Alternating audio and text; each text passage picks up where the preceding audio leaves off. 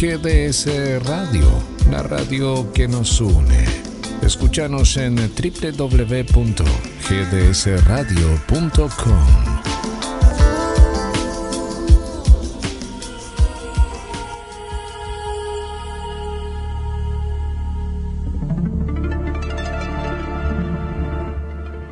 Comienza en GDS, la radio que nos une.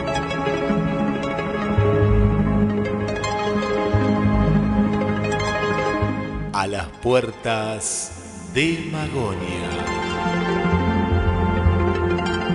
Un viaje a la frontera de lo imaginal.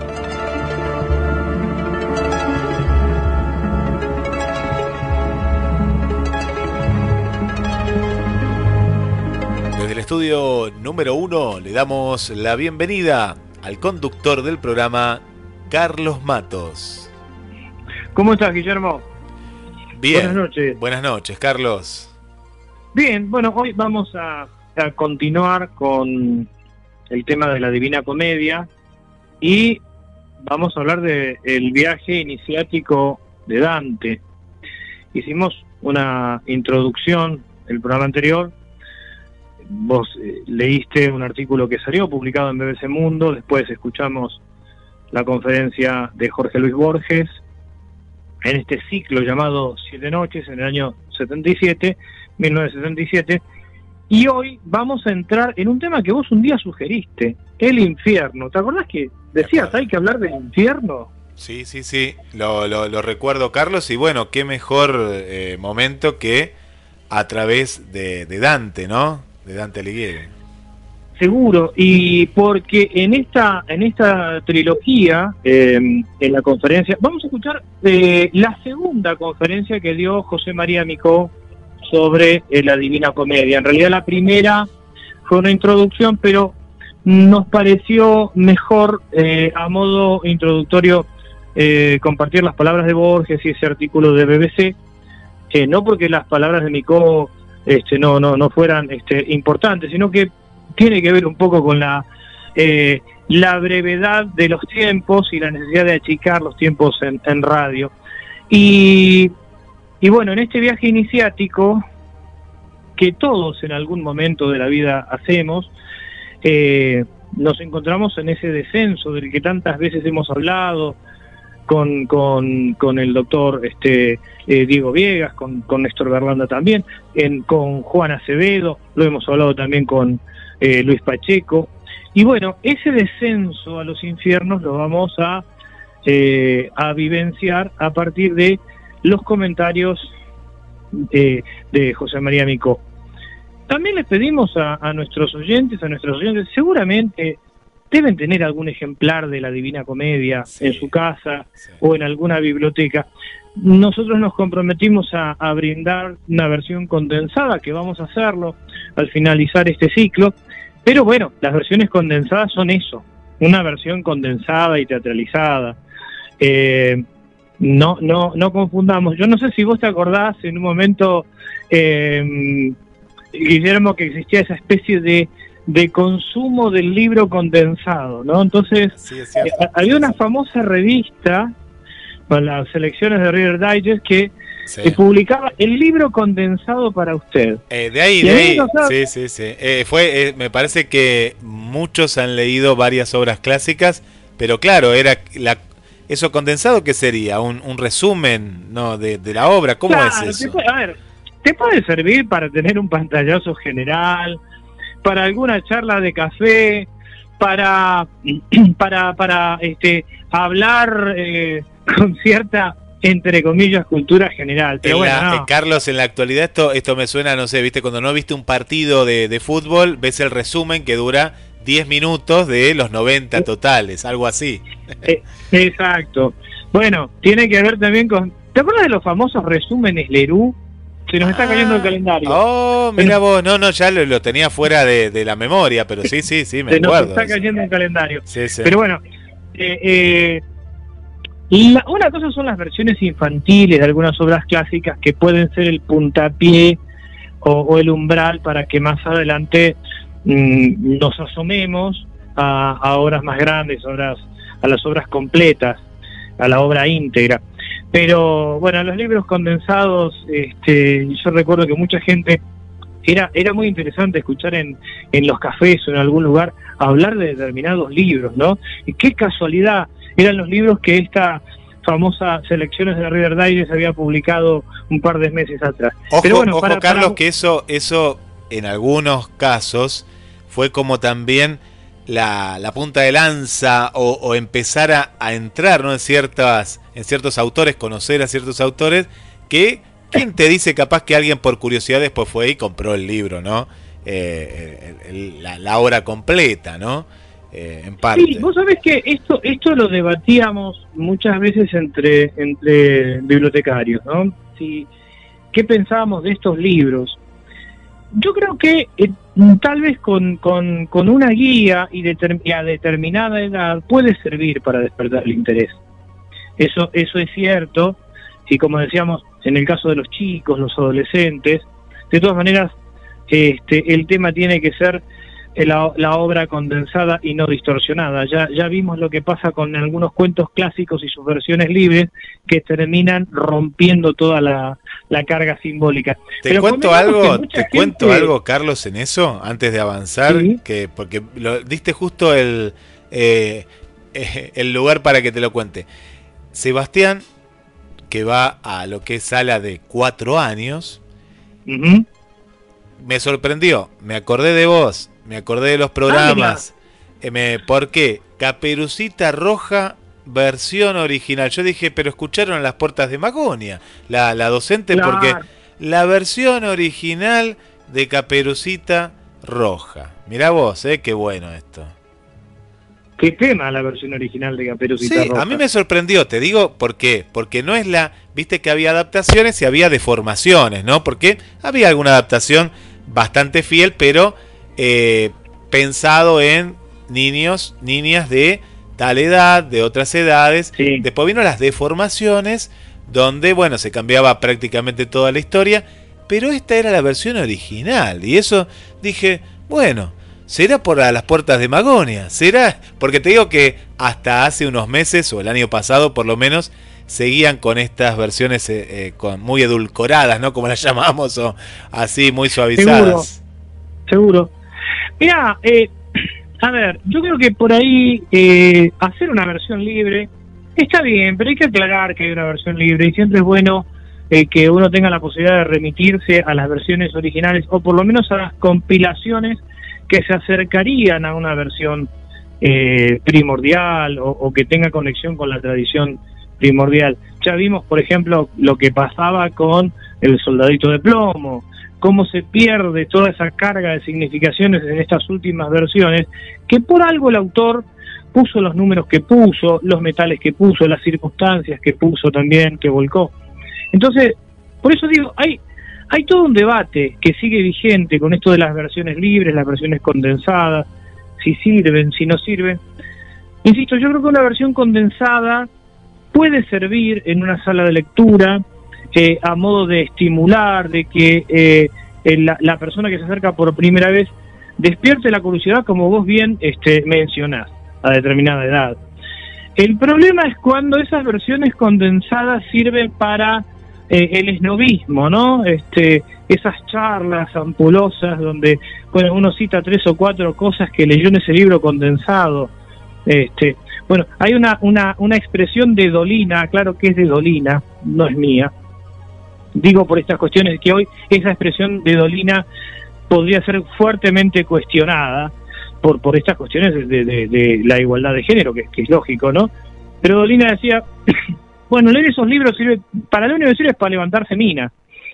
Decía Dolina, ah, sí, lo he escuchado, sí, sí, lo he escuchado, sí, sí. Eso lo decía Dolina, es decir, eh, bueno, no tenés tiempo, léete dos o tres libros resumidos, es lo mejor para levantarse mina. Sí, sí, sí. Eh, a mí Dolina me parece genial, pero bueno, esa expresión yo mucho no la no, no la comparto, pero bueno, lo, lo, decía en un sentido... este No, lo decía por, por el tema de la, viste que tanto a la mujer como lo podemos decir al revés, capaz puede decir, bueno, para levantarse tipos. por supuesto. La intelectualidad, ¿no? Porque lo, intelectual atrae, lo decía por ese lado, ¿no? Sí, Lo que pasa es que acá estábamos hablando de un barniz, ¿no? Pero bueno, ¿por qué hablábamos de una versión condensada al finalizar el ciclo de, Dante? Bueno, por los tiempos radiales. Entonces, eh, nos parece, una vez que, terminemos con este abordaje de conferencias, eh, intentar ofrecer esta, esta versión sintetizada y, entre comillas, este, teatralizada para que eh, podamos tener una, una un, un aspecto general de la obra por supuesto, invitando a nuestros oyentes y a, nuestros oyentes a que se asomen a esa tremenda obra que es la Divina Comedia, donde van a encontrar todos los ingredientes que venimos recorriendo desde casi un año. El, primero, de, el primero de septiembre va a ser un, año que, empezamos el, ciclo de A las Puertas de Magonia. Entonces, este, vamos a, tratar de llegar, de celebrar ese año con, esta obra de Dante. Pero bueno, sin más trámite, yo diría, eh, Guille, vamos a las vías de comunicación y, este, y a esta conferencia sobre el infierno, tema en algunos casos tabú, pero que es abordado en esta charla eh, para poder aproximarnos al primero de los tres libros que integran esta trilogía. Y escuchen, escuchemos con, con toda la atención todos los ingredientes simbólicos e iniciáticos que van a aparecer en esta charla. 223 424 66 46 más 54 para nuestras amigas y amigos que nos escuchan fuera de la República Argentina más 54 223 424 66 46 los invitamos a dejarnos sus mensajes. Si es la primera vez que nos estás escuchando, contanos desde dónde lo haces. También a través de las páginas de GDS Radio, donde dice mensajes a la radio. Ahí estamos esperando los mensajes. Y te invitamos a disfrutar, aprender y en este caso viajar. Descendemos a través de la literatura y a través de esta entrevista al infierno en A las Puertas de Magonia.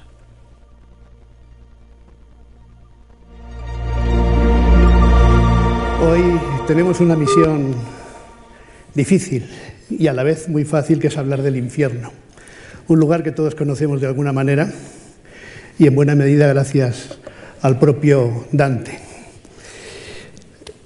Esta imagen es eh, muy conocida, es la reproducción del infierno, la representación del infierno de Sandro Botticelli, nos vamos a fijar en alguna de sus partes y ya imaginan por esa complejidad de personajes, situaciones y lugares que resumir eso en la horita que tenemos por delante va a ser difícil. Pero yo quiero hoy insistir en las cuestiones, sobre todo poéticas, para que entendamos por qué Dante es realmente un gran autor de la literatura universal. Ya dijimos el otro día que parte de una situación, de un extravío en la selva, en el año 1300, en una fecha muy concreta en la que Dante empieza un viaje que durará una semana. El inicio de la comedia, del primer canto, que es una especie de prólogo a toda la obra, es famosísimo y quizás lo podemos leer rápidamente. A mitad del camino de la vida me hallé perdido en una selva oscura por apartarme de la buena senda. Es tan difícil relatar cómo era esta selva salvaje, áspera y ardua, que al recordarlo vuelvo a sentir miedo.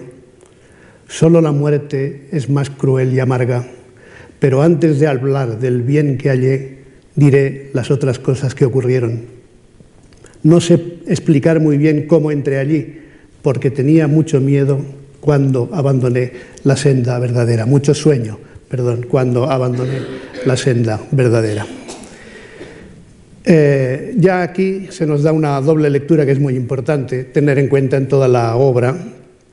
Una lectura literal, la del relato, la novelesca, la de la acción. Dante se pierde en una selva. Pero evidentemente hay también una lectura alegórica.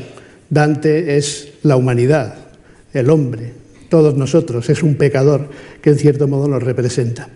Esta doble lectura, que es un poco más compleja del modo en que yo la estoy resumiendo Ahora, debe tenerse en cuenta durante toda la obra, particularmente en este primer canto alegórico, en el que Dante, perdido en la selva, llega un momento en que ve una luz de esperanza a la que quiere encaminarse, pero interrumpen su camino tres fieras.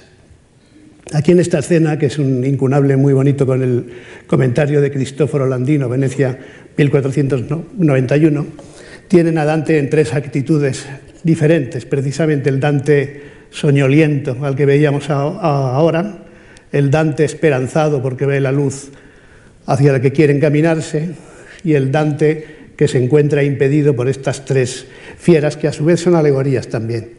Son tres fieras, primero una especie de pantera o de lince, después un león y finalmente una loba, que según los comentarios antiguos pueden representar respectivamente la lujuria, la soberbia y la avaricia, pero que en realidad son como tres formas, de nuevo el tres del que hablaremos tanto, tres formas de la maldad, y esa maldad representada sobre todo por la avaricia. Y al final del canto se habla en concreto de la avaricia de la Iglesia, y en ese momento de incertidumbre aparece Virgilio, que lo ayudará. Y este es el encuentro con Virgilio, porque el próximo día veremos la desaparición de Virgilio y es quizá importante ver cómo, cómo lo encuentra. Mientras retrocedía ante mis ojos, una figura vi que parecía, tras un largo silencio, enmudecida. Cuando en medio la vi de aquel desierto, apiádate de mí, grité enseguida, seas quien seas, sombra u hombre vivo. Respondió, hombre no soy, pero lo fui y es mi ascendencia de lombardos padres, ambos, para más señas, mantuanos. ¿Acaso eres Virgilio, aquella fuente de la que brota un río de elocuencia? Manifesté con vergonzoso rostro. Oh tú, honor y luz de los poetas, válganme el gran amor y el largo estudio con el que he examinado tu volumen. Tú eres mi maestro, eres mi autor, el único de quien he asimilado el elevado estilo que me honra. Bien, esta especie de mezcla de modestia y de orgullo, de ti aprendido, le vine a decir al final, el elevado estilo que me honra, es muy característico de la relación de Dante con Virgilio. Podemos preguntarnos por qué Virgilio. Por muchas razones. Eh, casi siempre en Dante hay muchas razones para explicarlo todo. El otro día vimos las razones del título Comedia. Virgilio es el guía de Dante por muchas razones que resumo en dos principales. Una se dice explícitamente aquí, tú eres mi maestro, eres mi modelo. Y naturalmente la Eneida, es decir, el género épico, es el género de referencia para Dante, que en un momento, en otra parte de la comedia, se encuentra muy bien con los grandes poetas épicos de la antigüedad y dice, yo entre tanto ingenio fui el sexto. Se considera como parte de esa historia. Por tanto, Virgilio, el gran maestro, por su Eneida, en la que además se cuenta un descenso a los infiernos. Pero hay otra razón más de carácter histórico y es la imagen que buena parte de la Edad Media, que durante buena parte de la Edad Media se tuvo de Virgilio, que era, por decirlo así, el más cristiano de los poetas paganos, por la interpretación sobre todo de la égloga cuarta, en que habla del advenimiento de un príncipe, de un emperador, eh, con motivo del nacimiento de un niño, y que en traducciones y en comentarios medievales, por ejemplo la traducción primera que se hizo en castellano, aparece como una premonición del nacimiento de Cristo, como un anuncio del nacimiento de Cristo. Por tanto, Virgilio, el mayor de los poetas épicos y además el más cristiano de los poetas paganos, y al que la divinidad, Dios y por intercesión de la misma Beatriz, le han permitido salir del limbo, que es donde está, ahora lo veremos con más precisión para ayudar a Dante. Y por tanto, Virgilio, guía de Dante en ese primer canto, donde se concentran muchos de los problemas, fíjense que ya en cierto modo se ha aludido del argumento, pues el mismo Virgilio le dice lo que va a pasar. Y en estos versos se resume el argumento prácticamente de toda la comedia. Por todo eso y por tu bien, decido que me sigas, y yo seré tu guía te llevaré por un lugar eterno en el que oirás desesperados gritos. Verás viejos espíritus dolientes pidiendo a voces la segunda muerte. También verás a aquellos que en el fuego permanecen contentos porque esperan verse algún día entre beatas gentes. Si tú quieres después subir a verlos, tendré que abandonarte, pero un alma más digna que la mía irá contigo, porque el emperador que allí gobierna, como yo fui rebelde a su doctrina, no quiere que te lleve hasta su reino. Bueno, esta es la razón por la que Virgilio guía a Dante por el infierno y por casi todo el purgatorio, pero luego tendrá que ceder su misión a Beatriz. Por tanto, aquí se resume ya en el primer canto todo el argumento de la comedia. A mí me gusta decir que hay dos tipos de obras maestras, las que salen un poco por, no diré por casualidad, pero sí por improvisación, por ejemplo el Quijote, cuando Cervantes escribe en un lugar de la Mancha de cuyo nombre no quiero acordarme, etcétera, etcétera, no sabe exactamente por dónde van a ir los tiros. De hecho, tiene una idea que luego va cambiando sobre la marcha. En cambio, otro tipo de obras maestras, y Dante creo que es el ejemplo mejor de toda la historia de la literatura universal, en las que el autor tiene muy claro lo que quiere decir y acota la forma de tal manera que no se le escape precisamente la materia y va llenando unos espacios que previamente ha determinado con una decisión e incluso con una contumacia admirables. El caso de Dante es admirable también por eso y por las razones complejas de su escritura, como ya dije el otro día. Pues bien, empieza, bueno, se ve bastante bien. Yo no las tenía todas conmigo porque además lo he tenido que deformar un poco para ponerlo aquí, pero se ve bastante bien. Este es el esquema del infierno, que ya ven ya pueden deducir la complejidad que implica, lo dejo ahí para que se vayan familiarizando. Eh, llegan a la puerta del infierno en el canto tercero. También el canto segundo es muy interesante porque Dante dice, yo no me atrevo a hacer eso. Yo no soy Eneas y yo no soy Pablo, que son los dos modelos del viaje al infierno al que acaba de aludir contado por Virgilio. Y luego eh, un pasaje que complicado de la Biblia, aunque también hace referencia a otros elementos de los evangelios apócrifos, un viaje de San Pablo al cielo o al infierno, según las versiones, pero más bien al paraíso. Y en la Biblia queda la incertidumbre si es si lo ha hecho vivo o muerto, si en su propio cuerpo o no. Y entonces Dante dice en el canto segundo, pero yo no, no me puedo comparar con Eneas y con San Pablo, yo no voy a poder hacer eso. Dice con con miedo. Y Virgilio se encara con él y le dice, no seas miedoso, tienes mi ayuda, yo he llegado aquí porque Beatriz me lo ha pedido, vengo por decisión divina y por tanto vamos adelante. Y empiezan el camino y en el canto tercero llegan a la puerta del infierno, donde leen esa inscripción tan descorazonadora, perded toda esperanza los que entráis, que yo lo ponía en mi despacho de la universidad,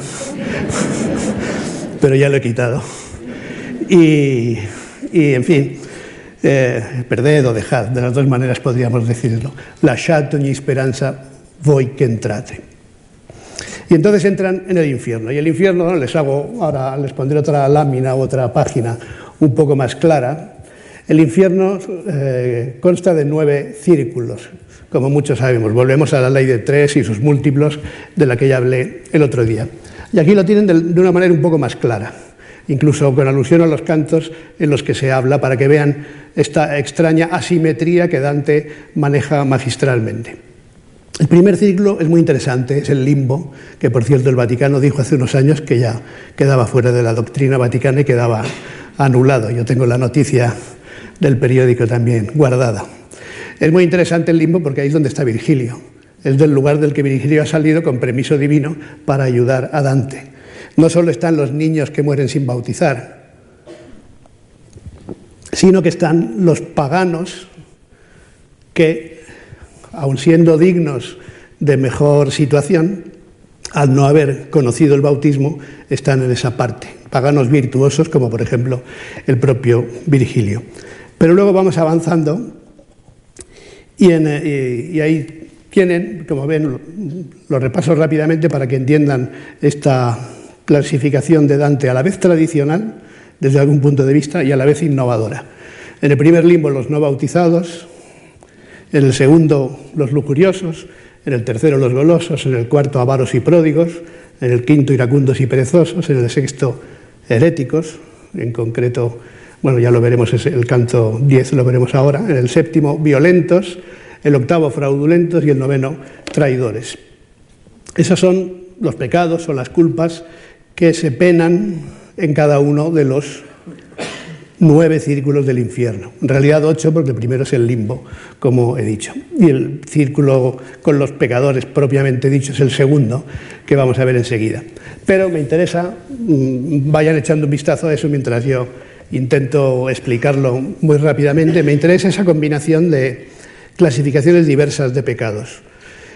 Hay una combinación de un elemento de la filosofía aristotélica, de la ética nicómaca de Aristóteles, en concreto, que distinguía tres tipos de culpas, por incontinencia, por violencia y por engaño o fraude. Y esta es una clasificación, la clasificación básica de los pecados en Dante es esta, incontinencia, violencia y fraude.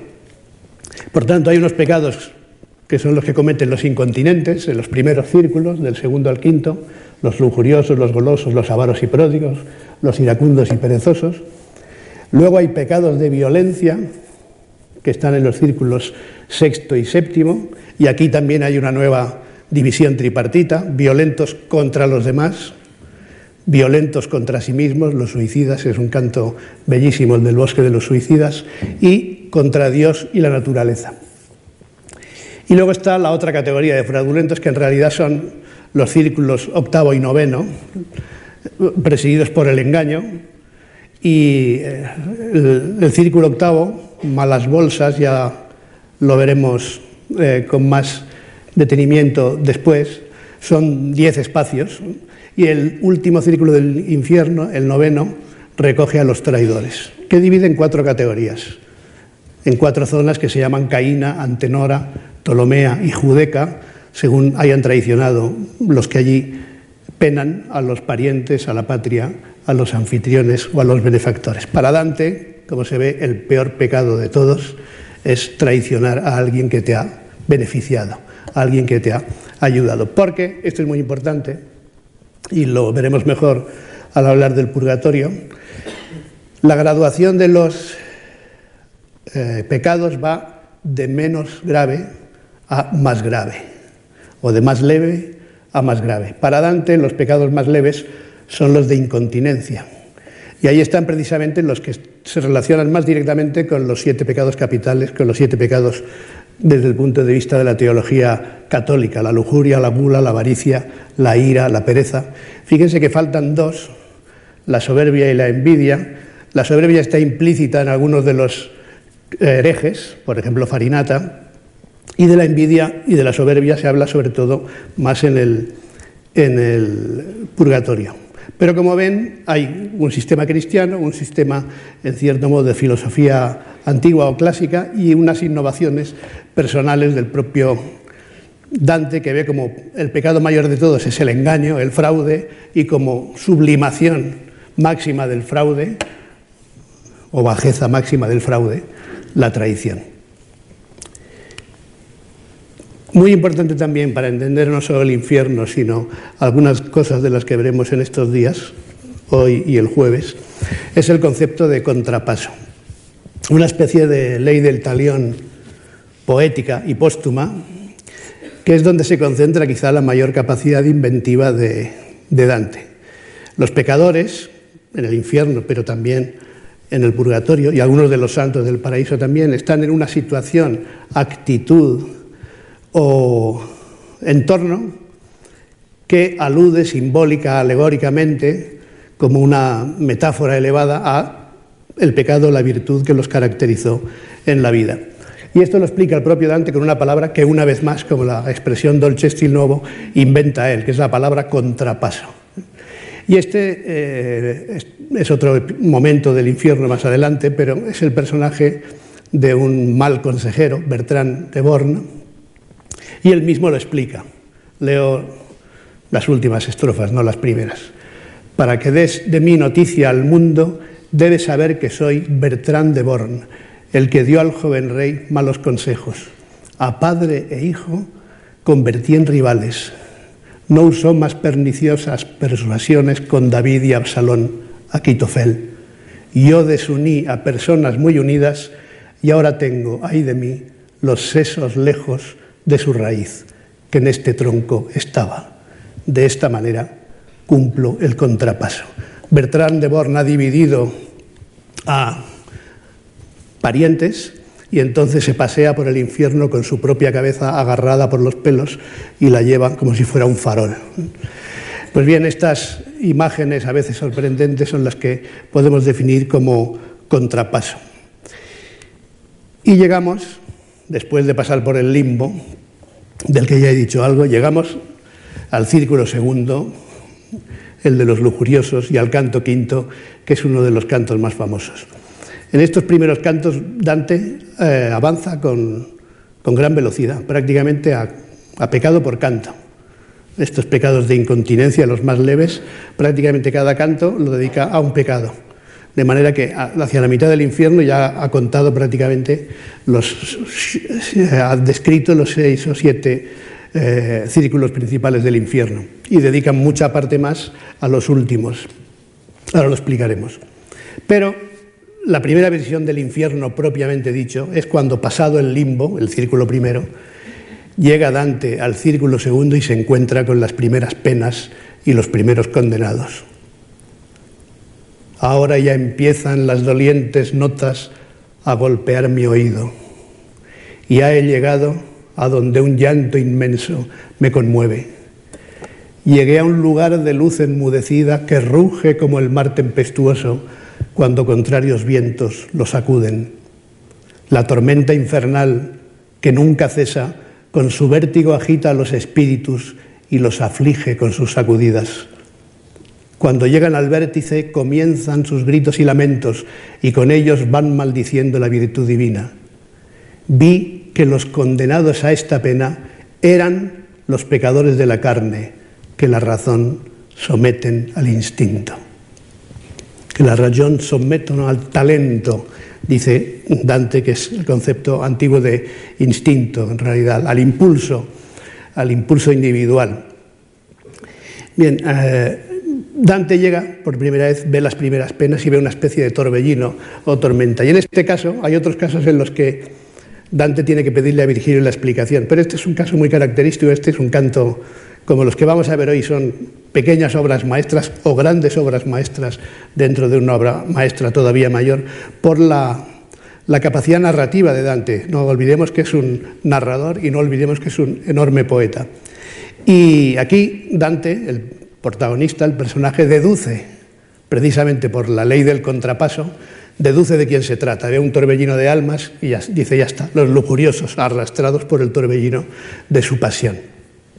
Y como sucede en otros cantos, Dante se fija en unas almas concretas, porque esto es un torbellino lleno de miles y miles de almas, de hecho Virgilio le enumera algunas, grandes lujuriosos del pasado, la reina Semiramis, Elisa, Dido, Helena eh, de Troya y otras, en fin, y dice que son muchos miles más, pero Dante se fija en una parejita que van siempre juntos, a un lado y a otro.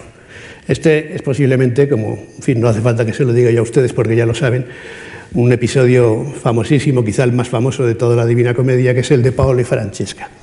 Aquí les he puesto algunas imágenes un poco curiosas eh, de diferentes épocas. Eh, la del manuscrito, es, lo vimos el otro día, este manuscrito, por otros motivos. Vimos la primera página. Eh, pero este manuscrito es uno de los copiados por Boccaccio y aunque antes se pensaba que esos pocos dibujitos que están en ese manuscrito no se debían a Boccaccio, sino a una mano posterior, ahora se tiende a creer que los dibujó el propio Boccaccio, de quien se conserva alguna cosa más. Por tanto, este sería un, dibujito bastante realista, digamos, y bastante simple todavía de eh, el episodio de Pablo y Francesca. Dante y Virgilio, Virgilio el de la barba, Dante el del gorrito, que se fijan en esta pareja de espíritus que vuela y los llaman. Y es una historia conmovedora por muchas razones, pero quiero destacarla también por una cuestión que me parece importante. Dante eh, coloca en el infierno a los pecadores y los coloca donde tienen que estar. Eh, el caso de Paolo y Francesca, Francesca se casó con el hermano de Paolo, de la familia Malatesta, pero se enamoró de Paolo se enamoró de su cuñado y cometieron adulterio. Y después el marido los mató a los dos. Esa es muy mal resumida la historia. que tiene una doble dimensión también interesante para otras historias de Dante, local y universal a la vez. Paolo Malatesta estuvo en Florencia en su juventud, eh, sirviendo unos años, y es posible que Dante tuviera algún conocimiento de él. Por tanto, es un crimen pasional conocido en la zona, aunque se produjo en la zona de la Romaña, en Rimini, Francesca de Rimini, pero eh, evidentemente también Dante los utiliza como, como ejemplo universal del amor, en realidad. Y por tanto escoge a unos personajes que están donde tienen que estar, están en la parte del infierno que les corresponde, pero están en la comedia de Dante por otras razones. Dante tiene otros motivos para hablar de ellos, en este caso incluso para describir positivamente, elogiosamente y para eh, analizar incluso desde un punto de vista personal la autenticidad del sentimiento y las consecuencias que el amor verdadero puede tener. Aquí les pongo una cosa muy curiosa. Es tan famoso este episodio que hay una línea de grifería italiana con el nombre de Paolo y Francesca, por si a alguien le interesa cambiar los grifos de su casa o de su bañera. Aquí tienen a Paolo y Francesca abrazados infinitamente en, nuestros hogares. Eh, pero bien, eh, ya les he dicho un poco la situación. Dante se fija en ellos dos y Virgilio le dice una cosa muy interesante. Dice, llámalos o evócalos por el amor que sienten y entonces vendrán a hablar contigo. Y efectivamente, después de unas comparaciones muy bonitas, porque todo el canto tiene ese torbellino de, de, almas, es comparado por Dante con diversas bandadas de pájaros, grullas, estorninos y con unos versos de, una calidad extraordinaria. Y luego, estos dos son como dos palomas, como dos tortolitos, podríamos decir ahora, que van siempre juntos. Y aunque el episodio se titula normalmente Paolo y Francesca, habría que ser justos y, titularlo Francesca y Paolo, porque Paolo es un personaje menor que no tiene ahí casi ningún protagonismo. La que habla es Francesca. Y entonces Francesca le dice a Dante, mira, aunque Dios no, no nos quiere, porque estamos aquí precisamente porque Dios no nos quiere, como tú has sido muy amable, te voy a contar nuestra historia. Y entonces le explica lo esencial de la historia y los versos de más intensidad son posiblemente estos, ya ven su construcción aliterativa y reiterativa, esta anáfora, amor, amor, amor, iniciando cada uno de los tercetos. Y aquí Francesca explica en realidad la doctrina del dolce stil novo en buena medida. ¿no? la autenticidad del sentimiento amoroso y las consecuencias que puede tener, en su caso trágicas. Pero, en cierto modo, en el final hay también una pequeña venganza, como veremos. Amor que prende pronto en noble pecho, prendió en él, se refiere a Pablo, prendió en él cuando vio mi hermoso cuerpo, que después cruelmente me quitaron. Amor que al que es amado amar requiere, hizo que yo lo amase con tal fuerza que, como ves, aún no me abandona. Amor nos procuró una misma muerte. Caína está esperando al asesino. Estas son las palabras que dijeron. Bien, las palabras las dice Francesca, Pablo está llorando todo el rato, como se nos dice en, la misma, en el mismo pasaje, y Fíjense este final, Caína está esperando al asesino. Hemos visto la zona, una de las zonas del noveno círculo, del último círculo del infierno, es la Caína, la de los traidores, y la de una parte de los traidores. Es un pasaje muy bonito que, del que aquí tiene solo una especie de esencia y sigue la conversación, porque Dante entonces se queda destrozado. Dice, ¿cómo puede ser que un sentimiento auténtico haya llevado a una conclusión trágica? Y ella sigue explicándole. Ella me dijo, no hay dolor más grande que recordar la dicha en la desgracia. Y esto muy bien lo sabe tu maestro. Nessun mayor dolore que ricordarsi del tempo felice nella miseria. Y le dice, esto lo sabe tu maestro, es decir, Virgilio. ¿Por qué? Porque en realidad está glosando una especie de, de sentencia clásica que está en Boecio y en otros autores, ¿no? y por tanto aquí se pone sentenciosa, solemne y clásica y trágica, y le dice, no hay dolor más grande que recordar la dicha en la desgracia. Pero ya que tienes interés, sigue diciéndole, te voy a contar. Y ahora viene la parte también famosa, que es cómo se produjo ese amor, a partir de un primer beso, un día, ni más ni menos, que estaban leyendo. Y están leyendo la historia de un adulterio, en realidad la historia del rey Arturo, bueno, de Lanzarote y de Ginebra, la esposa del rey Arturo. Leyendo por placer un libro un día, supimos del amor de Lanzarote. Estábamos a solas y sin cuita. La lectura juntó nuestras miradas muchas veces y nos ruborizamos, pero todo ocurrió por un pasaje. Cuando supimos que tan noble amante besó el sonriente y deseado rostro, este, que nunca abandonó mi lado, estremecido me besó en la boca. Libro y autor hicieron de galeote, galeoto. Ya no leímos más en todo el día. Mientras un alma hablaba, la otra estuvo llorando sin cesar y en ese instante me desmayé, abrumado por la pena, y caí como un cuerpo muerto cae.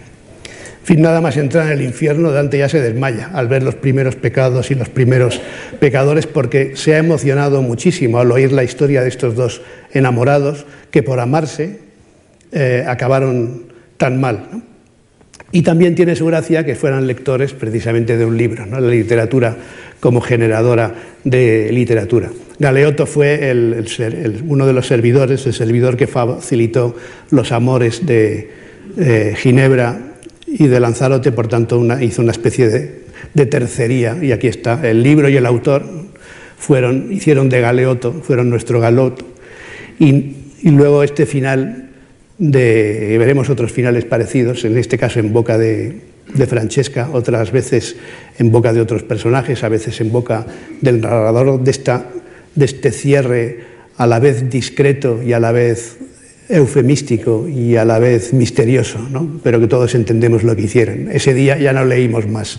Después de darnos un beso, la boca mi bachó tutto tremante, yo he cambiado un poco el orden para conservar el estremecimiento del verbo, estremecido me besó en la boca y ese día ya no leímos más porque se supone que se dedicaron a otras cosas con las consecuencias trágicas que ya hemos visto.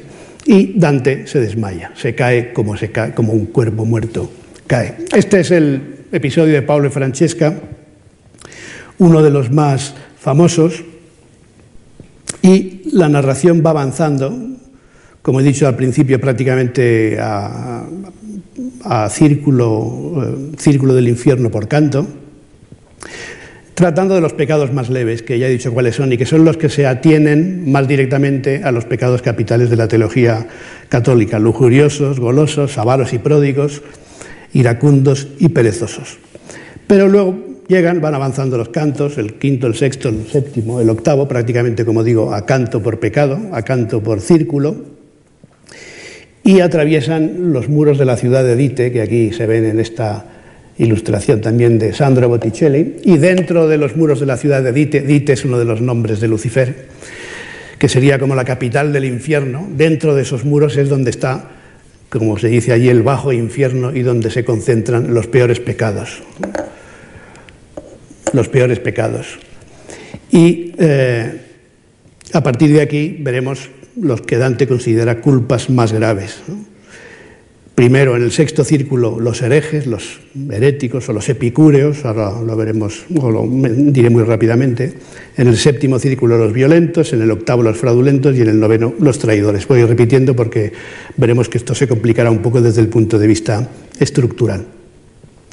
Y eh, hay escenas de una imaginación como esta, ¿no? Entran, nada más entran a la ciudad de Dite, ven una extensión llena de, tumbas, de ataúdes Aquí incluso tiene la del Papa Anastasio, que esto además se cita en la obra y Botticelli pone aquí la inscripción siendo fiel al texto de Dante. Eh, como ven estos dibujos, estas ilustraciones de de Botticelli, no están acabadas, se hizo una exposición muy bonita y esto está publicado, algunas están coloreadas, otras no. Y van paseando entre ataúdes. Y Ahí está, digamos, como he dicho, los heréticos, aunque Dante los define de una manera un poco peculiar en términos de filosofía clásica, por un lado, y epicúrea, es decir, filosofía epicúrea, pero también en función de las corrientes heréticas de su tiempo, y especialmente las corrientes eh, de algunos averroístas y de los epicúreos, que fundamentalmente resume él, dice que el ánima col corpo morta fanno, es decir, que creen que el alma muere con el cuerpo, es decir, aquellos que no creen en la inmortalidad del alma, la herejía eh, fundamental, que no creían en la inmortalidad del alma. Estamos en el canto décimo y aquí hay dos personajes muy interesantes. No pongo textos aquí porque si no, no acabaremos nunca y, lo que me gustaría es que en la sesión de hoy viesen las muchas riquezas del infierno para que luego las vayan a buscar ustedes con más calma, porque hay eh, milagros sin, sin, sin, pausa prácticamente. Y este es otro canto maravillosamente construido, en el que aparecen dos personajes. De uno de los ataúdes se yergue uno con una actitud que ya lo define como de gran soberbia, y luego otro más tímido aparece después interrumpiendo la conversación que Dante va a tener con el primero. Y son estos dos personajes que tienen mucho que ver con la vida y con la, la vida de Dante, con la historia de Florencia. Y que de nuevo están ahí porque fueron, eh, se sintieron muy próximos a la corriente, a la corriente epicúrea y por tanto se desviaron de la doctrina ortodoxa y descreían de la eternidad del alma, pero de nuevo están por otras razones que le interesan más a Dante, singularizarlos. Farinata es Farinata de Giuberti, el que fue líder de los gibelinos en la derrota de Montaperti, que supuso un momento de, dominio gibelino de Florencia, y que Dante retrata como un gran soberbio, los momentos en los que alude descriptivamente a la actitud de Farinata son espléndidos, y tienen una especie de rifirrafe verbal, se enfrentan verbalmente porque Farinata, este es un elemento que aparece varias veces en la obra, reconoce a Dante por su acento florentino no sé quién eres, pero tal como hablas yo creo que eres de, la ciudad que, ya no me quiere mucho, que no me quiere mucho. Y entonces Dante le dice, hombre, ¿cómo te va a querer si tú eh, casi provocas la destrucción de la ciudad? Y, entonces se encaran a propósito del exilio, ¿no? y, entonces le dice, los míos echaron a los tuyos, porque Farinata reconoce a, Dante y le, hace una pregunta muy curiosa, ¿no? es decir, ¿de qué familia eres? Es como en una, película que siempre recuerdo de Fernando Fernán Gómez, no recuerdo la película, pero vuelve después de muchos años a su pueblo y se encuentra un niño jugando a la pelota, ¿no? Y le dice, niño, ¿tú de quién eres? Y el niño responde, yo del Real Madrid. ¿No? Pero lo que pregunta lo que pregunta Fernando Fernán Gómez, o el personaje de Fernando Fernán Gómez, es quién es tu familia, de quién eres hijo, quiénes son tus padres, etc. Y esa, digamos, es la situación en la que Farinata, reconociendo a un florentino, dice, ¿y tú de quién eres?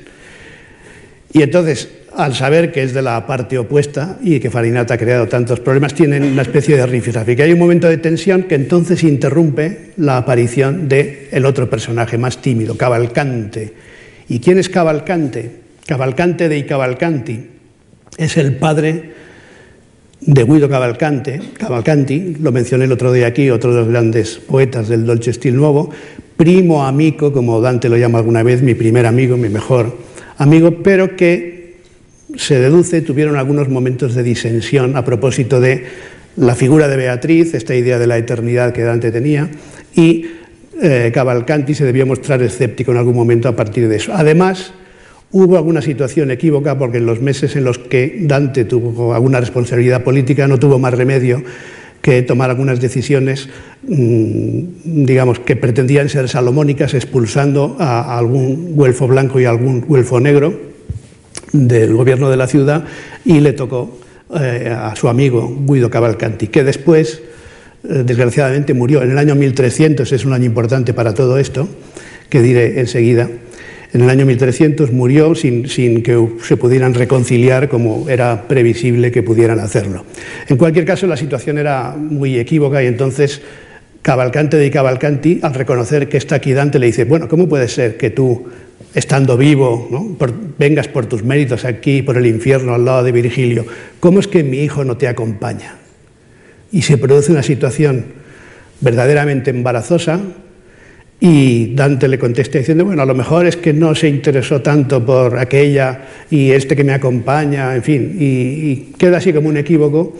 y entonces la conversación se vuelve a interrumpir desde un punto de vista incluso teatral, es un canto maravilloso porque Farinata no quiere dejar sin respuesta una cosa que le he dicho Dante, dice, si, si a los míos los expulsaron, por dos veces pudimos volver. Y entonces le dice, bueno, pues si por dos veces volvieron, tú te vas a enterar, le dice Farinata a Dante, te vas a enterar de lo arduo que es el arte del regreso, porque tú también vas a ser un exiliado. Y este es uno de los momentos, uno de los mejores cantos, por si quieren leerlo como espero con atención, en los que Dante administra ese, ese salto temporal entre los acontecimientos que él ya sabe que se van a producir y el momento de la, de la acción.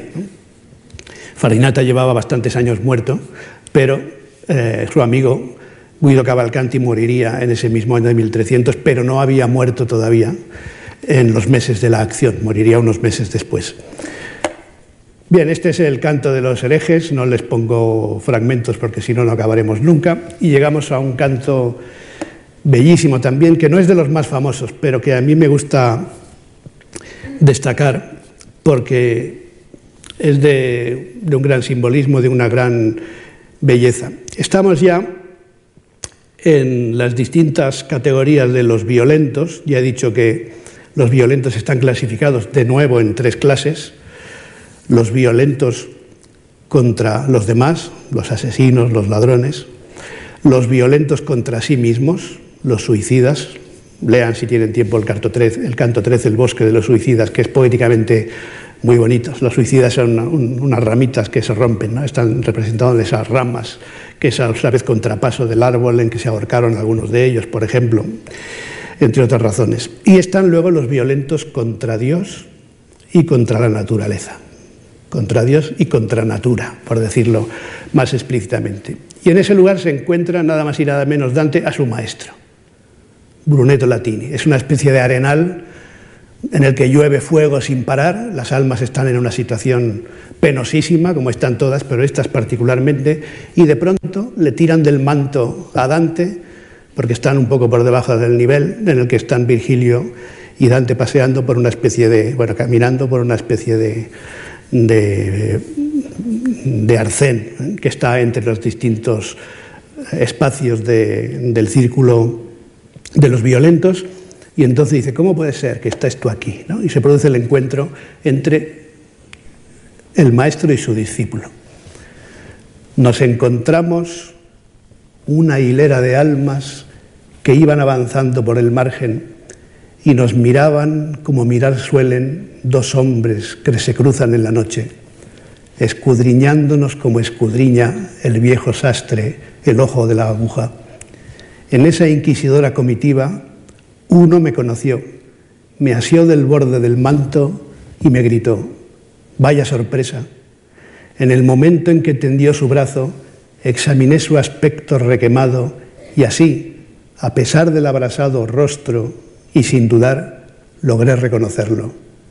Acercando mi mano hacia su cara, pregunté, ¿aquí estáis vos, mi cerebruneto? Bueno, y tenemos, y tenemos un nuevo caso de eso que estaba yo diciendo, que están donde tienen que estar, ahora diré por qué, pero Dante los rescata por alguna razón. En cierto modo, Dante es un autor compasivo que va, entre comillas, perdonando o justificando de una manera u otra a los pecadores a los que allí se encuentra, destacando otras virtudes o diciendo que en realidad no deberían estar donde están o que no merecían estar donde están. El caso de Pablo y Francesca es quizá el más adecuado, con esa exaltación del amor, del amor sincero, del amor auténtico por un lado, y después con el hecho de que quien los mató está en un lugar peor del infierno, y por tanto su pecado era menor que el que, el que los mató. Pero aquí está, es una situación muy, muy delicada. En los manuscritos se dice aquí claramente, los sodomitas. Aquí es donde están los sodomitas, que hoy diríamos, en realidad, eh, no es solo el pecado eh, que entonces se consideraba de la sodomía, pecado contra natura, y no es tan solo, digamos, eh, por razones de homosexualidad, sino que hoy lo llamaríamos tocamientos indebidos o abusos deshonestos en un ámbito educativo. algo que también, como otras muchas cosas de la comedia, está desgraciadamente de actualidad. Y hay una larga tradición eh, de crítica de los humanistas, de los humanistas, así incluso la misma palabra humanista daba lugar a juegos de palabras a tal propósito, la tradición de los humanistas y su peligrosa relación con, eh, con eh, la sodomía o con los abusos de menores de los discípulos que tenían a su cargo. En el siglo XVI, por ejemplo, el, el más feminista de los escritores del Renacimiento, Ludovico Ariosto, tiene una sátira en la que le pide a Pietro Bembo nada menos que le encuentre un profesor de griego para su hijo Virginio, un hijo natural que Ariosto tenía. Y le dice, pero bueno, búscamelo bien porque ya se sabe que estos profesores de griego cogen a tu hijo y puede pasar cualquier cosa, ¿no? Le dice, en fin. Por tanto, en ese contexto se encuentra a su maestro Brunetto Latini que está en el infierno porque ha habido alguna cuestión de abuso de menor o, o de tocamiento, etc. Y de nuevo tenemos al discípulo haciendo un retrato de su maestro, que es un retrato evidentemente casi exculpatorio. El mismo Brunetto dice al final del canto, mira, aquí están, aquí junto a mí hay unos que son la purria, ¿no? Y dice el obispo tal, el otro un, humanista antiguo, etcétera, ¿no? Y aquí están, dice, por sus mal erguidos nervios, lo dice con un eufemismo que es bastante claro, ¿no? porque han erguido los nervios, digámoslo así, en el mismo eufemismo, de manera inadecuada. Pero Dante da de su maestro este retrato inolvidable. ¿Por qué? Porque de Brunetto Latini ha aprendido una cosa, que es la búsqueda de la eternidad a través de la obra propia, podríamos decir, es decir, la, creación individual como una forma de eternidad. Yo creo que esto es en realidad uno de los temas fundamentales de la Divina Comedia, uno de los móviles fundamentales de Dante como escritor, que es la posteridad, ganar la eternidad a partir de la, de la obra propia. Y Dante le dice a su maestro, si se cumpliese lo que yo deseo, le dije, vos no habríais sido aún expatriado de la vida humana. Lo dice de una forma bellísima en todas las cosas porque antes han hablado también del exilio. Brunetto Latín le dice, Cuidado con tus compatriotas, que esos que derivan de Fiesole y que ya, ya no son como los antiguos romanos, esos te van a dar muchos disgustos. Y de nuevo es una anticipación del futuro exilio de Dante. Si se cumpliese lo que yo deseo, le dije, vos no habríais sido aún expatriado de la vida humana, pues fija está en mi mente y me adolora vuestra imagen paterna, cara y buena, de cuando tantas veces me enseñabais la eternidad que el hombre alcanzar puede. Y es de justicia que, mientras yo viva, mi lengua exprese mi agradecimiento. Lo que narráis del curso de mi vida, es decir, del exilio, lo escribo y lo comento para uso de una mujer que bien sabrá glosarlo, lo de la, experiencia de la comedia. Esta mujer que bien sabrá glosarlo es Beatriz.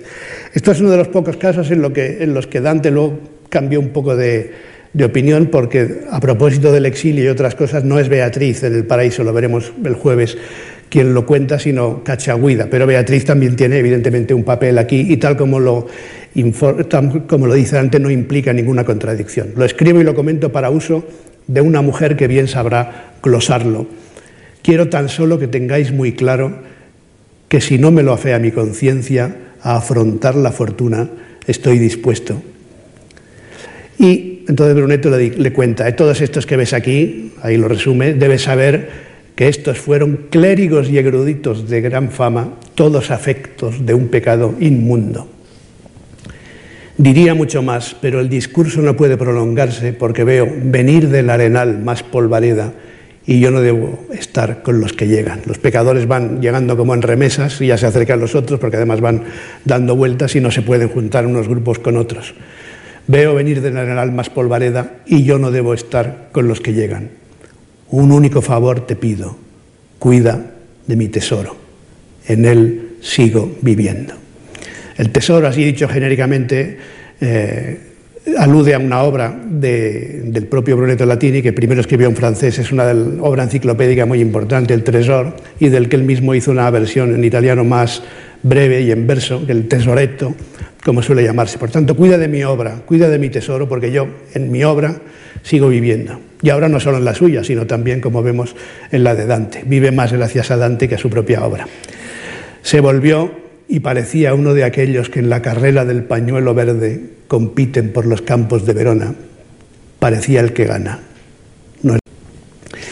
Y este es el retrato, como vemos, eh, idealizado y que elude tratar de la cuestión escabrosa de esos pecados nefandos que el mismo Brunetto alude con referencia despectiva a quienes los cometieron en su propio gremio de los eruditos. Y termina de esta manera este bellísimo canto, el canto de Brunetto Latini.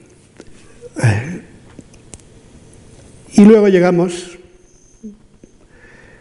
al círculo octavo. Eh, al círculo octavo y al noveno dedica gran cantidad de cantos. Prácticamente la mitad de la obra se dedican a los dos últimos círculos, que en realidad el, último, el noveno, es eh, derivación conceptualmente del anterior, porque todo esto está presidido por el concepto de engaño. Ya hemos visto las tres grandes categorías, incontinencia, violencia y fraude. Dentro del fraude está el engaño y por tanto la traición, que es el último círculo, también está dentro de ese campo. Pero el fraude en un sentido más específico, distintos modos de engaño, más de carácter social que de carácter trascendental como personal, como la traición, se recogen en este círculo octavo, al que, esta es una, de las muchas representaciones antiguas, es una parte del embudo, el, infierno es como un embudo, como un cono invertido que se adentra hacia el centro, hasta el centro de la tierra, y esta parte es una parte con diez receptáculos que el propio autor llama bolsas, bolsas en un sentido que pueden ser fosos, pueden ser zonas, pueden ser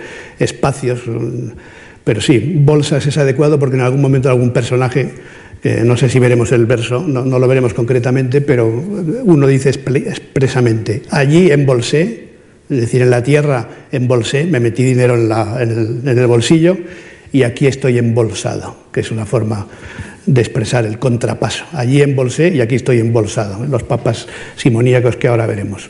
Pues bien, ese octavo círculo de malas bolsas tiene una división muy sofisticada y distingue estas diez categorías de fraudulentos, que ahí tienen rufianes y seductores, con indicación de los cantos, lisonjeros, simoníacos, magos y adivinos, barateros, hipócritas, ladrones, malos consejeros, sembradores de discordia y falsarios o falsificadores.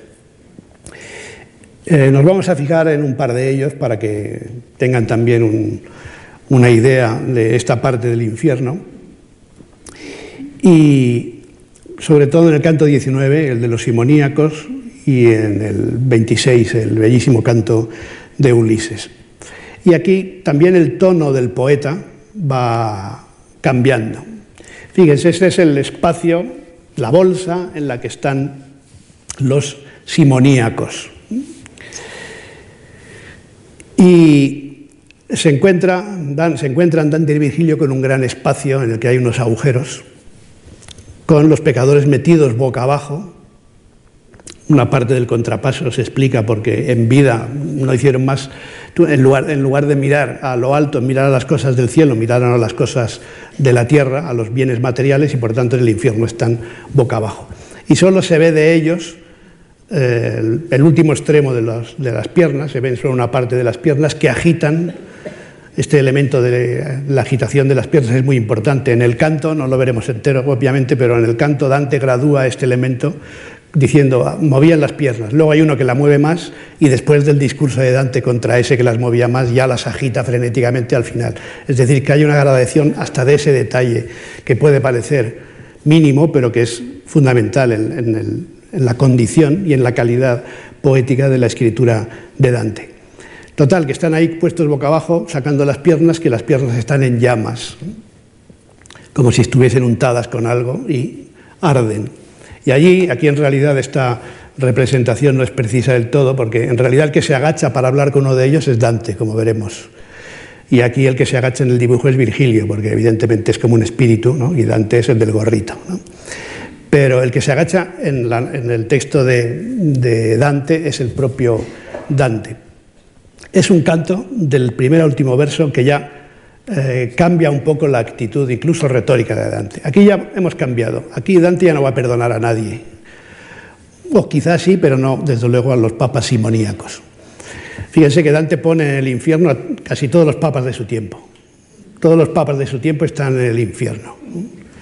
Y este es el canto de los papas simoníacos. Se alude a otros papas en otros cantos, pero es un canto incluso, no me atrevo a decir bodevilesco, que es demasiado fuerte, pero sí es un canto muy cómico, en el que Dante cambia la lengua que está utilizando y se enfrenta a los personajes a los que ya no trata con la deferencia con que trata a otros, o con el respeto, o por lo menos con la distancia con que trata a otros. Aquí se enfrenta a los papas y le suelta al final del canto un, un discurso que es una verdadera filípica contra su avaricia y contra su gestión de la Iglesia. Y ya empieza el canto de una manera retóricamente muy potente. Oh Simón Mago, oh míseros secuaces, que las cosas de Dios que deberían casar con la bondad, vosotros ávidos, adulteráis a cambio de oro y plata. Es vuestro turno. Hoy sonará la trompa por los que estáis en la tercera bolsa. En la siguiente cavidad estábamos subidos sobre el ápice de largo, etc. Bueno, y luego viene a decir, qué bien, qué bien hecho está el mundo, incluso el infierno, porque esto está como tiene que estar, y aquí están los que tienen que estar aquí, por voluntad divina. Oh divina sapiencia, qué bien reinas en el cielo, la tierra y el infierno, y con cuánta justicia das y quitas. Algo que no he dicho hasta ahora, dice, qué bien hecho está el infierno, y estos están donde tienen que estar. ¿Y quiénes son estos? Recuerden la ilustración que hemos visto antes y de pronto ven uno que mueve mucho las piernas y Dante se acerca, se agacha y fíjense en qué actitud estaba. Aquí hay muchos elementos simbólicos de gran importancia. Antes nos ha dicho que esos huecos son del tamaño de las pilas bautismales y se refiere en concreto a las que él ha visto en San Giovanni, con una anécdota en la que no nos vamos a detener ahora porque no ha sido comprobada, pero en fin, un recuerdo local. ¿no? El, mio bel San Giovanni, el batisterio, que es de hecho de las pocas cosas que podemos ver hoy y que Dante podía ver también, porque las otras cosas son posteriores. Y fíjense cómo describe esta actitud. Yo estaba como el fraile que confiesa al pérfido sicario que reclama al confesor para evitar la muerte. Y de pronto Dante está agachado ahí como si estuviera, como si fuera un confesor confesando a un asesino, y de pronto se oye una voz que sale del fondo del, de ese espacio y dice, ¿ya estás aquí? ¿Eres tú Bonifacio? ¿Ya has llegado? Es decir, que ahí está un papa que cree que el que ha llegado al oír ruido fuera da por hecho que el que ha llegado es el siguiente pecador, que es el papa Bonifacio VIII, la bestia negra de Dante en aquellos años y después en parte culpable del exilio de Dante y con el que evidentemente tuvo muchas disensiones. ¿Y cómo puede ser que ya estés aquí si tú morirás en 1303, ¿no? Y por tanto, dice, ¿cómo? ¿Ya estás aquí? El, papa que dice eso es Nicolás III, uno de los más famosos por su nepotismo, de la familia Orsini, dice conocido por dar de comer a sus ositos, a sus osednos, ¿no? De manera que están ahí todos los papas de su tiempo. Nicolás III y, y, después dice, bueno, yo te he confundido con Bonifacio, creía que eras Bonifacio, porque tarde o temprano va a venir aquí.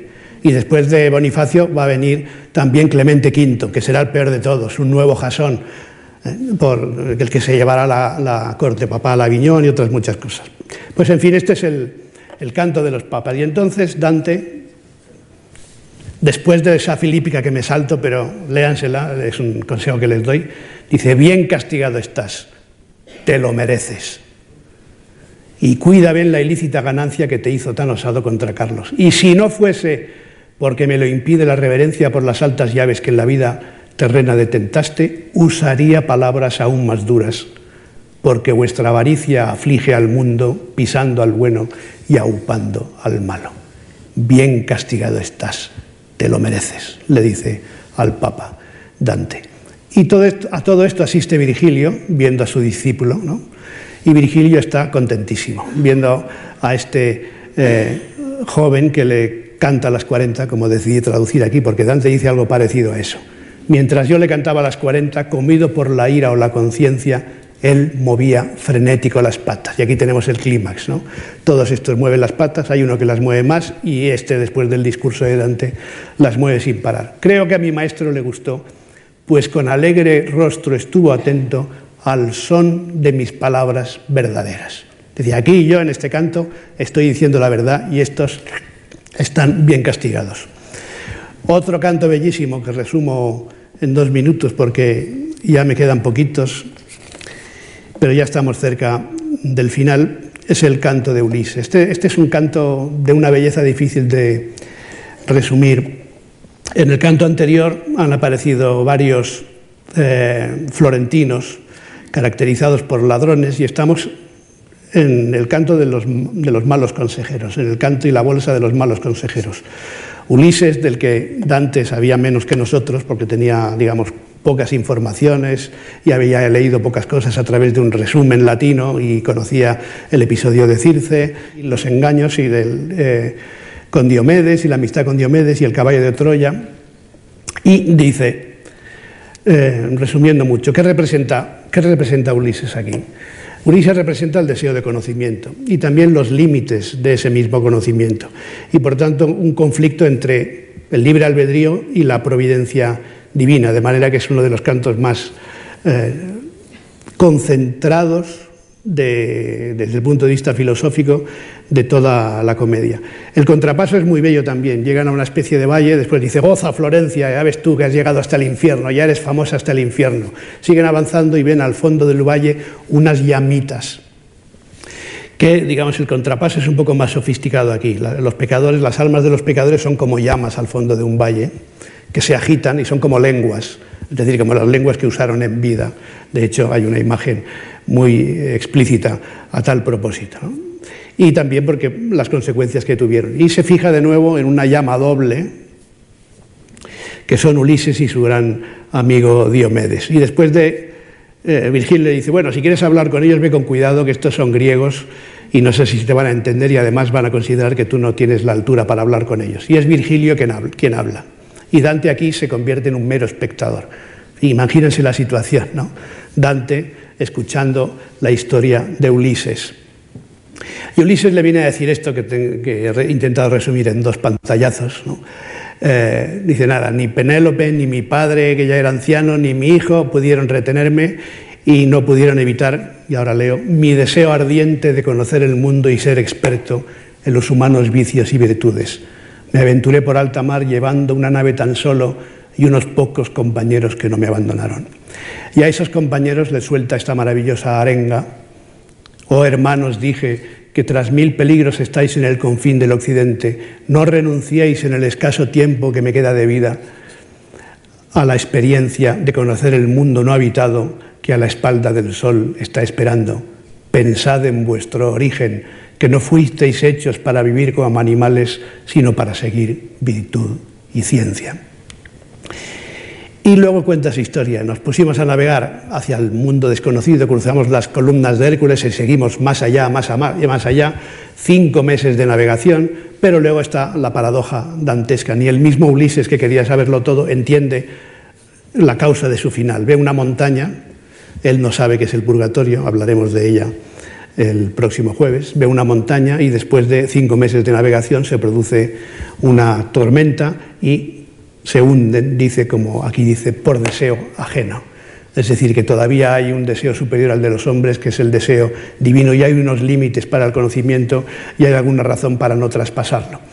Desde luego, este es uno de los cantos que todavía hoy nos puede dar que pensar a propósito de los límites de la ciencia, los límites de la experimentación, los límites de los viajes, pero Ulises está también aquí no tanto como mal consejero, sino como representante de esa ambición humana del conocimiento. Y llegamos ya al final, muy rápidamente, porque es un episodio triste y afortunadamente conocido. Estamos en el círculo noveno. Fíjense, Dante no imagina el infierno como quizá lo pensamos nosotros, porque hay muchas cosas innovadoras en este infierno de Dante, aunque muchas proceden de la tradición teológica. El lugar más terrible del infierno, el círculo noveno, es un lago helado. No son las calderas de Perogotero, es un lago helado, en el que los espíritus están dentro como pajas en un cristal, dice Dante allí metidos debajo del agua. Algunos asoman la cabeza como esto. Y hay un momento que van paseando por encima de las cabezas, Dante se enfrenta con uno de ellos, le arranca los pelos, con otro se niega a quitarle las lágrimas porque lloran y las lágrimas se hielan y les cubren los ojos y la boca. Son escenas maravillosas. Y este es un episodio, el último del que voy a hablar hoy porque ya me quedan muy pocos minutos, ya los estoy superando de hecho, pero acabamos enseguida, abuso tres minutos más de su paciencia, que es el episodio del conde Ugolino. Es un episodio terrible en su, en su belleza. Y además es excepcional porque Dante administra muy bien su dramatismo, entre otras cosas poniéndolo a caballo de dos cantos.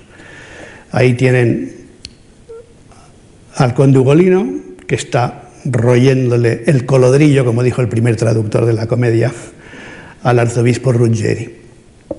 Y aquí están los otros, los otros pecadores, los otros traidores en el lago helado. Y este es el final del canto 32. Nos separamos de él y a dos helados vi juntos en un hoyo. La cabeza del uno hacía de sombrero al otro. Como el hambriento que un mendrugo, mendrugo roe, así el de arriba hundía el diente al otro donde el seso se junta con la nuca.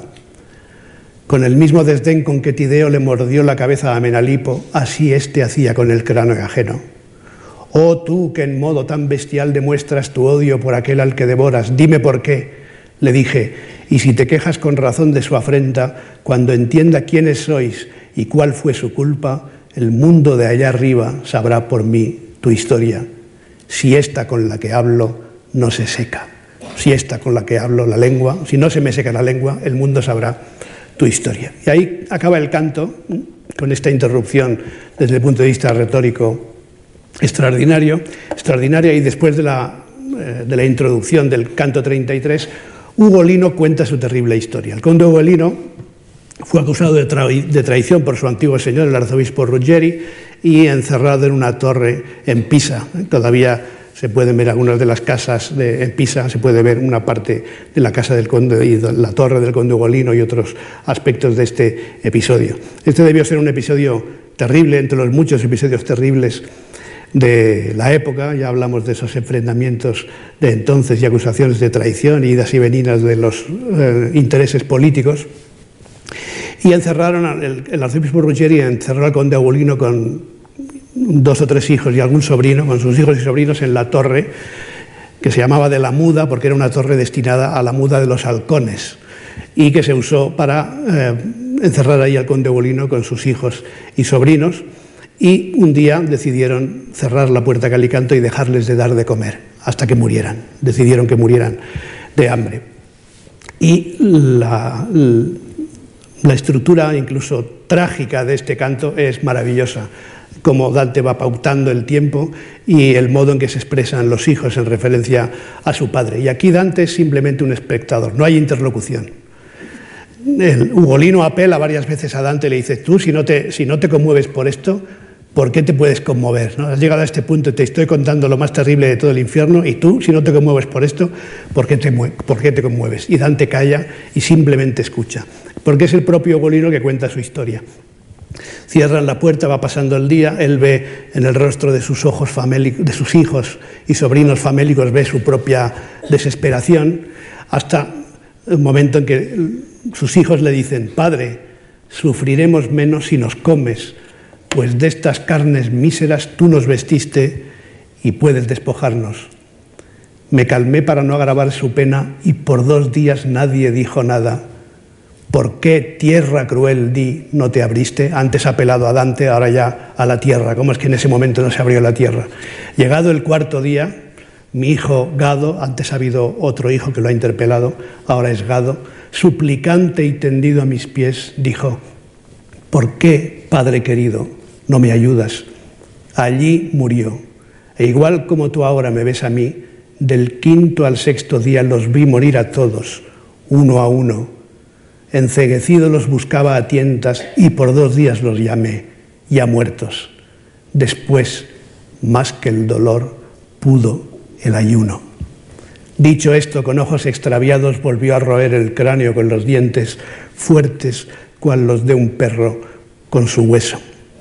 Fíjense esta terrible ambigüedad del final, no solo este círculo que se cierra, hemos visto en la escena y además en el final del canto 32 que está royéndole el cráneo y cómo termina, él vuelve a roer el cráneo con los dientes fuertes, con las del perro con su hueso. Está esa circularidad que digo, pero también esta terrible ambigüedad del final. Después, más que el dolor, pudo el ayuno podemos entenderlo de varias maneras. Me morí porque me morí de hambre, o porque me empecé a comer a mis hijos, como dijeron algunas noticias de la época que aludían a episodios de canibalismo.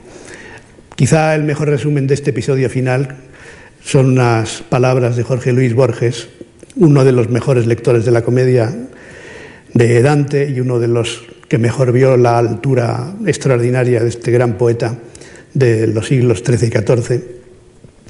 Borges escribió, en la tiniebla de su torre del hambre, Ugolino devora y no devora los amados cadáveres, y esa ondulante imprecisión, esa incertidumbre, es la extraña materia de que está hecho. Así, con dos posibles agonías lo soñó Dante, y así lo soñarán las generaciones. Con dos posibles agonías. Luego parece que no podamos ir más hacia lo terrible, pero al final eh, eh, vemos a estos grandes escritores como Dante que no descuidan ningún detalle, pero que nos dejan siempre algo a nuestra imaginación de lectores. Y llegamos al vértice del infierno en el que está naturalmente Lucifer y que también, casi diría naturalmente, tiene tres cabezas con sus respectivas bocas y en cada una de sus fauces está machacando a un a un traidor. A un lado tiene a Bruto, al otro Casio, es decir, los traidores de César, y en la boca central está machacando, machucando con sus mandíbulas a Judas. En el vértice del infierno está, eh, como digo, Lucifer, pero no queremos cuentas con él y nos veremos en el paraíso el próximo jueves. Muchísimas gracias por su atención.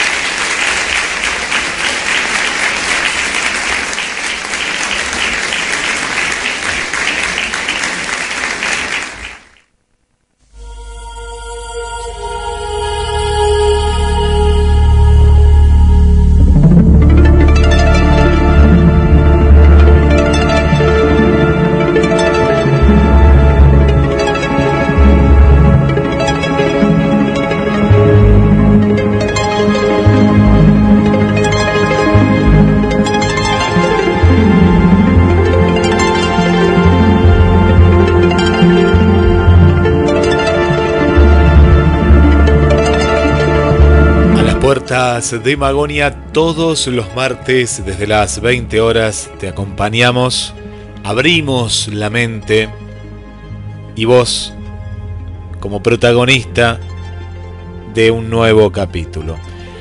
Carlos.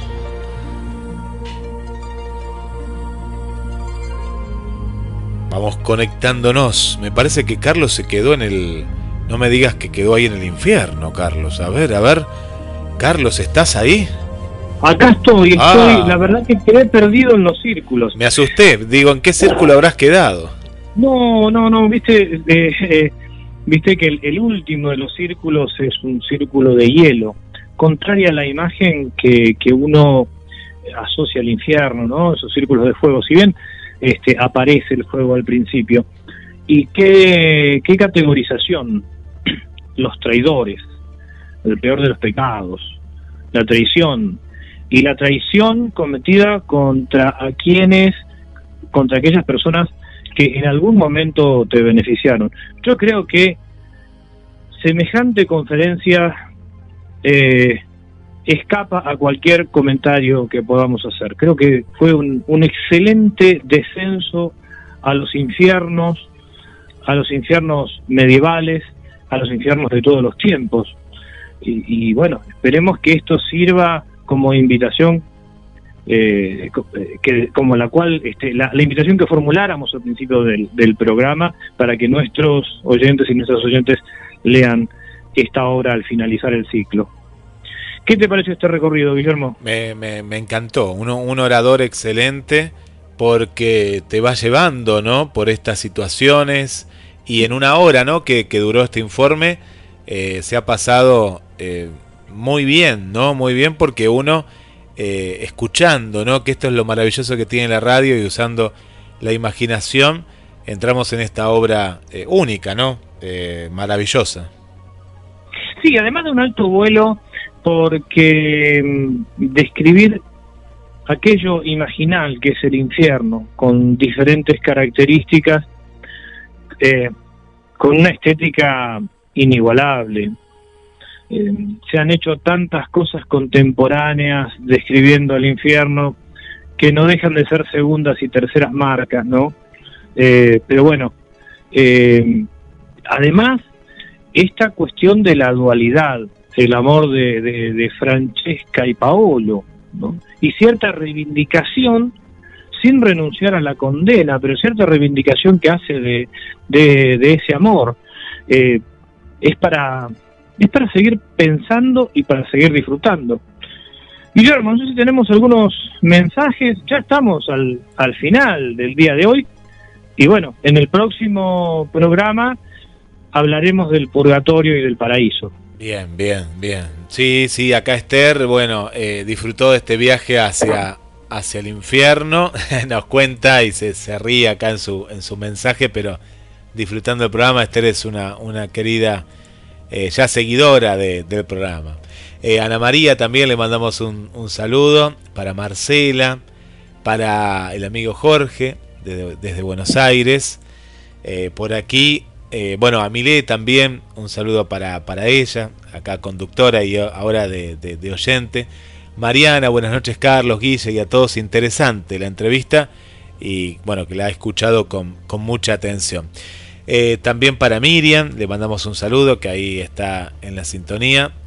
Eh, Raquel, muy buen programa. Sí, Raquel también siempre, siempre nos, nos acompaña. Vanessa también.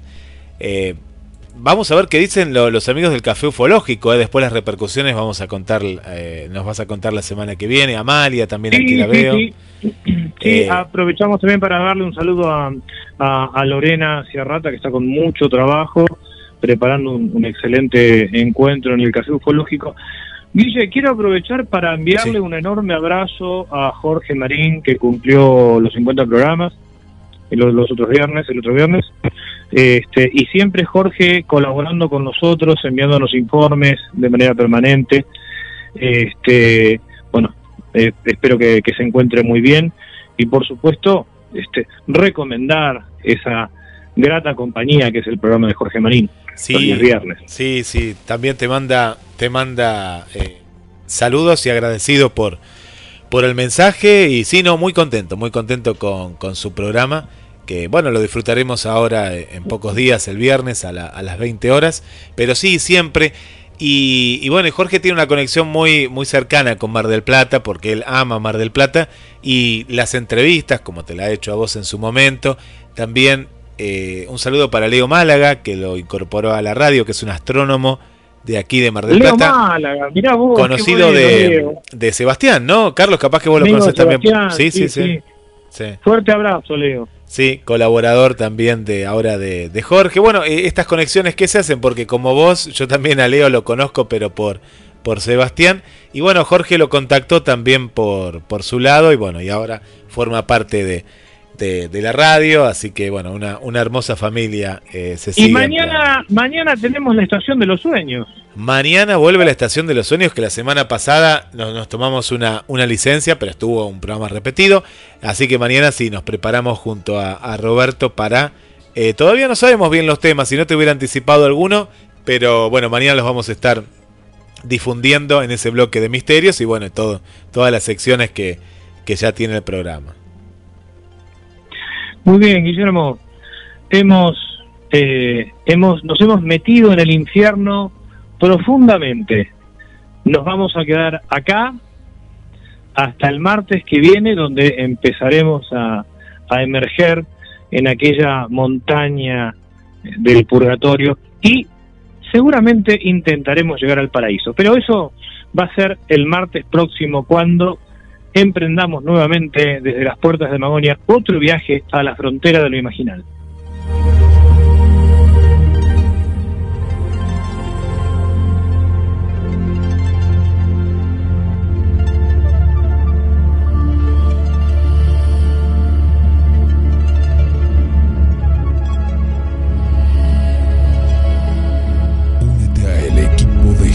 Radio HD 223-448-4637. Somos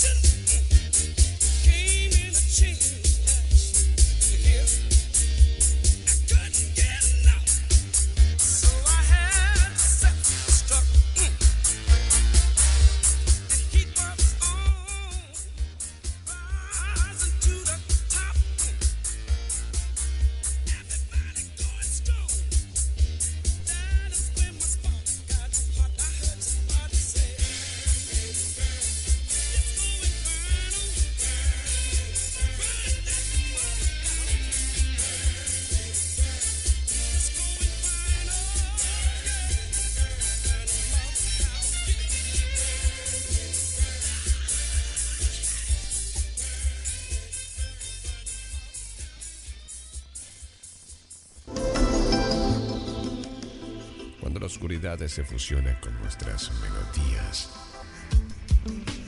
GDS Radio, la radio que nos une. Escúchanos en www.gdsradio.com.